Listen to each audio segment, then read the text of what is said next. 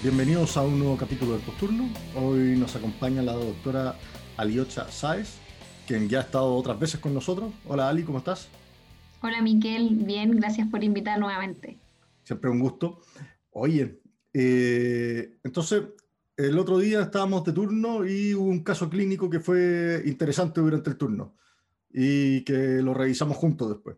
Entonces, si nos puedes contar este caso, ¿qué, qué es lo que fue? Bueno, este caso fue un hombre eh, de 35 años sin antecedentes mórbidos ni alergias importantes y consultó en la urgencia por un rash cutáneo. Eh, este paciente nos refiere que más o menos ya dos semanas de evolución. Inicialmente era un rash que comprometía el tórax y el cuello. Y eh, refiere que inicia en relación al tratamiento que él había iniciado por un dolor de espalda. empezó a tomar paracetamol, tramadol y ciclobenzaprina y como empezó con este rash, eh, lo suspendió. Y cuatro días antes de la consulta en urgencia refiere que inicia con cefalea, progresión del rash, eh, asociado a compromiso de mucosas también, y fiebre cuantificada en domicilio sobre 39 grados. Cuando ingresó, en la evaluación primaria destacaba que estaba con una taquicardia sinusal eh, en 116, estaba normotenso, subfebril y saturando 98% ambiental refería además dolor generalizado y también cefalea. El resto de la evaluación primaria sin alteraciones y al examen físico segmentario destacaba eh, múltiples eh, úlceras en mucosa oral, eh, los labios eritematosos, descamativos, asociados con, a vesículas. Y obviamente lo que más destacaba era un rash eritematoso con vesículas y pústula que comprometía tórax, abdomen, extremidades y también la zona genital que estaba con Nikolsky negativo y el resto del examen físico sin alteraciones. Eh, empezamos nuestro manejo inicial con nuestras acciones primarias, eh, volumizamos al paciente, manejamos el dolor y la fiebre, vamos con un electrocardiograma que no mostraba, digamos, alteraciones más allá de la taquicardia sinusal. Solicitamos exámenes de sangre eh, y una radiografía de tórax que resultó normal. Eh, dentro de los exámenes de sangre que solicitamos, lo que más llamaba la atención eh, el hemograma había una, hiper, una hiper perdón, eosinofilia, eh, una falla renal y también eh, aumento de transaminasas. Por lo tanto, se decidió hospitalizar a este paciente por sospecha de reacción adversa a medicamentos severa. Específicamente estábamos sospechando un 3. Perfecto. ¿Y qué es lo que es un 3? Bueno, el 3 eh, es el síndrome de reacción a medicamentos con eosinofilia y síntomas sistémicos, ¿ya? Es eh, un síndrome muy raro, pero es potencialmente mortal, eh, principalmente por una reacción adversa a medicamentos.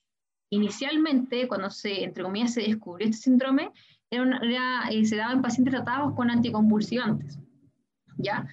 Hay distintos agentes que lo pueden provocar, los más clásicos, como mencioné recién, son los anticonvulsivantes, eh, donde destaca eh, la fenitoína, carbamazepina, fenobarbital o la metrogina. Incluso también ácido valproico, que son medicamentos que nosotros vemos eh, normalmente en pacientes con epilepsia y otros síndromes. También antibióticos, como ampicilina, cefotaxima, isoniazida, antivirales, eh, antidepresivos, también incluso algunos medicamentos antihipertensivos. Por tanto, son varios los medicamentos que nos pueden provocar eh, este síndrome. Sin embargo, los más clásicos eh, son los anticonvulsivantes. Perfecto. ¿Y cuál fue la pregunta clínica que te hiciste entonces a partir de este caso clínico? la pregunta clínica que me hice fue cómo diferenciar en la urgencia una reacción adversa a medicamentos leve versus un RAM severo y cómo lo podemos, digamos, manejar en la urgencia. Perfecto. ¿Y qué fue lo que encontraste de eso? Bueno, eh, lo primero es, eh, como nombré recién, tener muy claro eh, qué medicamentos son los que pueden ocasionar un DRES, a pesar que hay otros tipos de RAM severos, nosotros ahora nos vamos a enfocar más en el DRES. y que generalmente vamos a tener un cuadro que puede ser incluso de inicio hasta dos meses después de inicio del fármaco. Con mayor frecuencia ocurre entre las dos a seis semanas después del primer uso. Sin embargo, se describe que eh, los síntomas pueden ocurrir em, eh, con la reexposición al medicamento y que esta reexposición puede provocar síntomas más rápidos e incluso más severos que el primer uso. Eh, generalmente en el DRES vamos a tener unos síntomas, digamos, de pródromo que pueden durar eh, varios días previos, generalmente iniciado con un prurito leve y con fiebre. Y generalmente la fiebre va a preceder por varios días a las manifestaciones cutáneas. Dentro de las manifestaciones eh, cutáneas tenemos un cuadro clínico súper heterogéneo. Generalmente lo que más se describe es un exantema macular bien difuso, pruriginoso, que inicialmente eh, va a afectar cara, eh, tronco superior y extremidades superiores y luego progresa hacia más distal. También puede asociarse a un edema más indurado y también puede tener lesiones asociadas como vesículas, lesiones purpúricas y también pústulas, ¿ya? Y que puede haber compromiso posteriormente de mucosas, ¿ya? Como este paciente puede haber compromiso de mucosa oral, mucosa genital también. ¿ya? Eh, otra cosa que también destaca es que estas lesiones después eh, se vuelven más descamativas y esta, eh, digamos, estas lesiones pueden durar incluso semanas o meses luego de la suspensión del fármaco que provoca este síndrome. otra cosa igual muy importante es que, como dice el nombre, además de este compromiso cutáneo, podemos tener también compromiso orgánico. Los órganos más comúnmente afectados eh, son el sistema linfático, hematológico y hepático, seguido también por compromiso pulmonar y cardíaco. También hay algunos casos de DRES que son más graves y más atípicos, eh, que también pueden dar compromiso neurológico, gastrointestinal e incluso endocrino. En el, en el tema del DRES, yo creo que lo interesante es al final la presentación de la eritrodermia. Yo, una de las razones por las que quería hablar de este caso fue porque este fue un paciente que estuvo, consultó varias veces en diferentes partes, eh, en donde no se planteó ningún diagnóstico diferencial grave a un paciente con un eritema difuso, porque él tenía un eritema que era de más del 80% del cuerpo, con fiebre. ¿ya? Eh, el DRES tiene varios detalles en el fondo, pero yo creo que uno de los mensajes potentes que eh, hay que dejar hoy es el tema de que la eritrodermia, sobre todo si es que viene con fiebre, hay que estudiarla, ¿ya? Y ojalá hospitalizarla. Em, entonces, ya definimos más o menos cuáles son los eh, órganos que se ven afectados por el DRES. Yo creo, eh, ya vimos un poco como su presentación clínica. Entonces, ¿Qué es lo que podemos hacer nosotros cuando tenemos este paciente que está eritrodérmico, febril, en nuestra urgencia? Bueno, como tú bien dijiste, la eritrodermia eh, finalmente eh, se manifiesta como em, este compromiso cutáneo generalizado, digamos que se ve rojo, que puede ser que finalmente es un síndrome, una manifestación de distintas patologías que generalmente son patologías importantes, por lo tanto em, tenemos que tener mucho cuidado y el DRES es una de ellas. Y eh, lo primero en la urgencia es sospecharlo, tener un alto índice de sospecha. Eh, por lo tanto, tenemos que conocer los distintos eh, diagnósticos diferenciales, los distintos cuadros que nos puede dar una reacción adversa a medicamentos. Y dentro, digamos, de nuestra anamnesis es muy importante, obviamente, los antecedentes morbios, si tenemos un paciente que tiene algún antecedente eh, de patología psiquiátrica o neurológica o que está usando algún antibiótico que esté dentro del listado de los clásicos medicamentos que provocan un DRES, eh, tener ojo y también tener súper claro la temporalidad del uso de este medicamento. ¿Cuándo empezó el medicamento? ¿Cuándo empezaron los síntomas? ¿Ya? Eh, recordar que el, inicio del test puede ser eh, semanas después o incluso eh, un mes o más después del inicio del medicamento, así que tenemos que tener súper claro la temporalidad. en la urgencia, tener súper claro cuáles son los criterios diagnósticos de, del DRES, ¿ya? Que tenemos varios, como en la literatura, criterios diagnósticos que nos pueden ayudar, ¿ya? El clásico es la presencia de un rash o una erupción eh, cutánea, alteraciones hematológicas, eh, como presencia de linfocitos atípicos o hipereosinofilia, y compromisos sistémicos, por ejemplo, presencia de adenopatías, aumento de transaminasas, eh, aumento de, la CREA, ya o compromiso eh, pulmonar o cardíaco. Y eh, una vez que tengamos, digamos, nuestra sospecha, lo primero en urgencia es suspender el medicamento, ¿ya? obviamente el manejo inicial, digamos, según los síntomas con los que se presente el paciente, volemizar, manejar el dolor, manejar el prurito, manejar la fiebre, suspender este medicamento y eh, a pesar de que la literatura eh, nos nombra que en un paciente sano, eh, con síntomas que son manejables y que no tengan hallazgos clínicos ni de laboratorio ni imaginológico de compromiso orgánico, podría eventualmente manejarse de forma ambulatoria, teniendo un control seriado de laboratorio. Sin embargo, en, nuestro, eh, digamos, tracto urgencia y en nuestro contexto como salud pública de nuestro país, es muy difícil poder lograr esto eh, de partida porque es difícil hacer un diagnóstico así. Muchas veces tenemos otros diagnósticos diferenciales que podrían estar detrás de este cuadro y es un paciente que requiere mayor estudio y eh, por lo tanto en general, estos pacientes sí o sí hay que dejarlos hospitalizados. Ya hay un manejo que se debe hacer hospitalizado y eh, una vez hospitalizado, el tratamiento, digamos, de primera línea de estos pacientes es el uso de corticoides.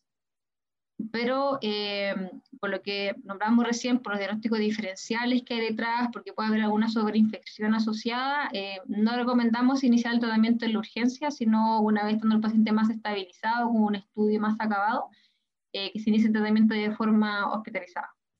Entonces, en la urgencia por lo general a nosotros nos llega el paciente que está más sintomático y tenemos por ese sesgo de selección que por lo general va a llegar el paciente más grave a consultar con nosotros. Por lo tanto, de nuestro setting, mandar de alta es muy difícil.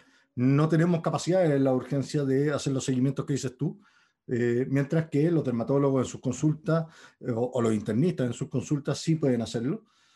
Y y el inicio de tratamiento específico eh, es un arma de doble filo, porque eh, tú hablaste mucho de los diagnósticos diferenciales. Entonces, eh, los corticoides en el fondo son buenos para el DRES cuando se dan de manera sistémica, pero son muy malos para otras enfermedades. Entonces, cuéntanos cuáles son los, los diferenciales que tenemos que tener presentes cuando un paciente está con una eritrodermia febril. Bueno, mm, partiendo como entre comillas de lo más eh, básico, podemos estar, eh, si estamos frente a una reacción adversa, podemos tener un exantema, digamos, típico, una reacción adversa de medicamentos típico o leve. Podemos también tener un cuadro como un Steven Johnson, una necrolisis epidérmica tóxica, eh, un exantema pustuloso generalizado. Podemos también tener linfomas que podemos tener características similares, incluso un lupus eh, cutáneo eritematoso, también algunos síndromes hipereosinofílicos y em, en caso que se presente con una eritrodermia, cualquiera de las causas de, digamos, de la eritrodermia nos puede provocar un cuadro muy similar al DRES. Por lo tanto, tenemos varios cuadros clínicos que son similares, que em, el manejo es distinto. Por lo tanto, una vez que nosotros finalmente tengamos claro que es una reacción adversa a medicamentos que es severa, podemos sospechar el DRES, eh, hay que hospitalizarlo y continuar eh, el estudio y poder acabar, digamos, con el diagnóstico diferencial de forma hospitalizada. Yo tengo dos casos más, como para ejemplo, de eritrodermias febriles que he visto. Uno era un paciente mayor que terminó siendo un linfoma, no terminó siendo una reacción adversa a droga, y el otro era un cabro joven que eh, había estado con una endocarditis, había recibido tratamiento con vancomicina, lo habían mandado con vancomicina a hospitalización domiciliaria y empezó con un rash. Entonces, eh, en el fondo, el riesgo de empezar en un paciente que tenía el antecedente de una endocarditis, los corticoides, solamente por, por pensar eh, de manera como precoz que era una reacción a drogas, eh, era muy alto. ¿ya? Entonces, los diferenciales son múltiples, son variados, pero la mayoría son importantes. Y es por eso que las eritrodermias febriles debieran estudiarse siempre y siempre ir a buscar componentes sistémicos. De hecho, en los lugares donde se puede hacer un hemograma y una VHS formal, yo creo que es un mejor estudio que el recuento hematológico. Y habitualmente estos pacientes también va a haber que cultivarlo. Exactamente. Un dato que se me olvidó mencionar es que, bueno, la causa en sí, eh, como la, etiología de por qué ocurre eh, el DRES no está muy clara. Aparentemente hay mutaciones genéticas que eh, alteran la formación de algunas enzimas para poder metabolizar estos medicamentos y se acumula, el, digamos, el principio activo. Y generalmente hay antecedentes familiares de reacciones adversas a medicamentos. Por lo tanto, igual, un punto muy importante a preguntar al paciente es si es que tiene antecedentes de algún familiar que haya presentado una reacción adversa a medicamentos para apoyar también nuestro diagnóstico. Mi hermana hizo un racha a la motrigina y yo no tomaría la motrigina ni a palo. Exactamente. Así que, eh, bien, pues, dime tres cosas para la casa que te llevaste de esto, este caso clínico que vimos juntos. Bueno, eh, lo primero es que eh, a pesar de que en general las reacciones adversas a medicamentos severas son raras, son potencialmente mortales. Creo que, eh, digamos, a nosotros en urgencia nos falta un poco conocer más y lograr un diagnóstico diferencial de estas patologías. Por lo tanto, es algo que tenemos que tener siempre presente. Em, lo otro, em, sospecharla siempre en un paciente que esté iniciando algún medicamento como un anticonvulsivante o alguno de los medicamentos eh, clásicos que provocan estrés, que se presenta con rash y fiebre. Y lo otro es que nunca dar de alta a un paciente que presenta una hidrodermia, que presenta un rash daño importante con fiebre, porque generalmente los diferenciales o lo que pueda estar causando eso eh, son patologías que son graves ya sea un DRES, ya sea un NET, ya sea un Steven Johnson, son patologías que son potencialmente mortales, por lo tanto tenemos que manejarlo de forma hospitalizada. Eso, estoy muy de acuerdo. Yo creo que lo, lo único que podemos ofrecer nosotros es la detección precoz y la, y la, hospitalización precoz para que puedan continuar con su estudio y tratamiento. Y con eso hacer que dejen de, eh, de estar consultando, de estar dando bote eh, en, en, diferentes médicos. ¿ya? O de repente hay muchos que se aguantan en la casa nomás, que eso también es, eh, uno los manda con los antihistamínicos para la casa y el paciente no, no, no va a evolucionar bien así. Así que eso, muchísimas gracias Ali por este tremendo resumen. Eh, es un tema súper, súper, súper interesante y es algo que con cierta frecuencia eh, se ve. Y, yo creo que por lo menos una o dos veces al mes estamos viendo alguna paciente con eritrodermia Así que es importante tenerlo claro y que hay pacientes que eh, pueden tener patología muy grave debajo de esto. Exactamente, Miquel. Gracias a ti por la invitación, siempre un gusto. Y eso, nos estamos viendo en algún turno por ahí. Eso, ahí nos veremos. Un abrazo grande. Chao, Miquel, que estés bien. Cuídate, gracias.